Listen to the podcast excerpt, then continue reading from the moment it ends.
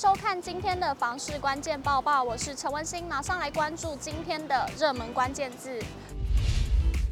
今天的热门关键字就是囤房税。国发会和内政部，还有央行、金管会和财政部，在六号时于行政院的院会上提出了健全房地产市场方案的成果报告。一起来看，行政院会议六号讨论通过房屋税差别税率二点零方案，就房屋所有人的住家用房屋采全国归户，而且针对持有多户且未做有效使用者，可以较高的税率。其中，为了鼓励自住房屋释出至租赁市场。以及兼顾继承非自愿共有或空置情形，酌降全国单一自住房屋的税率为一趴，而建商余屋持有年限在两年以内者，法定税率则调整为两趴到三点六趴。财政部指出，近年部分地区不动产价格异常上涨，外界多建议提高多屋族及空置房屋的房屋税税负。经参酌现行部分地方政府实施差别税率的情形，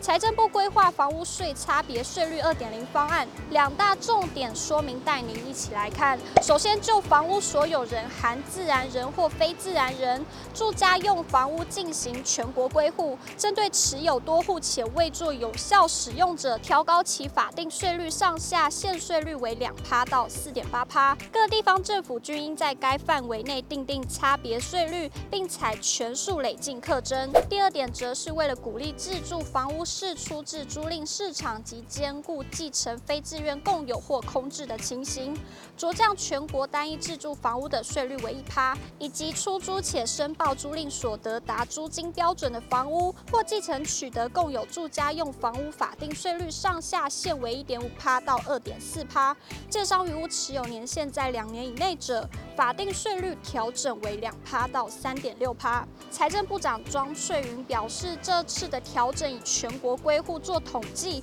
相关增加税收方面，这次的调整并不是要增加政府税收，是针对房屋税做一个合理化的调整，主要是要减轻真正自住民众负担，促进房屋有效利用，并达到合理税负。预估实行后，整体税收将增加二十六亿元，当然减轻的部分也会减少税收。财政部表示，房屋税差别税率二点零方案增加多屋族及空置房屋持有税负，减轻单一自住者负担，且具空屋税精神。符合公平正义，将尽速拟具房屋税条例修正草案，函报行政院核转立法院审议，尽快完成修法。对此，永庆房产集团认为，若囤房税二点零上路，囤房大户将首当其冲。由于新制是全国归户，等于是全国合并计算，不同县市合计只要超过三户，都将被课囤房税，且依差别税率课征囤房税，持有户数越高，适用税率则越高。尤其对于囤房大户，将大幅增加房屋持有成本。根据财政部财政资料中心统计，一百一十一年全国个人归户持有非自住住家用房屋的人数约有五十二点六万人，恐将受到冲击。此外，持有五年内新屋的影响远大于旧屋，因新屋的房屋评定现值较高，再乘上囤房税二点零的累计税率两趴至四点八趴，税负将大幅增加。因此，对于持有五年内非自用新屋的所有权人影响最大。而对于有余屋的建商，也将会受到冲击，尤其是余屋量大的建商将负担更高的囤房税，有利于建商尽速将余屋出清，避免建商囤房。不过，本次囤房税二点零也订定出租申报租赁所得达租金标准的房屋税率，鼓励房屋释出租赁市场。或许此举将有助于公益出租人设宅包租代管的意愿，除了有租金收入，同时又能享有税率的优惠。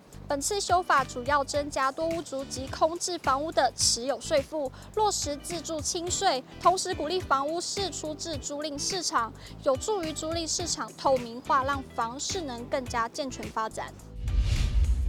今天的精选新闻，首先来看到备受各界关注的淡北道路工程传出了捷报，已经顺利以六十六亿元顺利开标，可望于今年如期开工。新北市政府新工处表示，淡北道路工程于今年二月九日首次开标，因为没有厂商投标而流标后，特别举办邀标说明会，广纳潜在厂商意见，并访查市场行情，适度调整合理的工期。招标文。建汉工程经费之后，虽然六月二十七日第二次开标又流标，市府仍积极的进行本次招标，于五号顺利开标。接下来将办理评选作业，在依规定完成签约后，今年开工不是问题。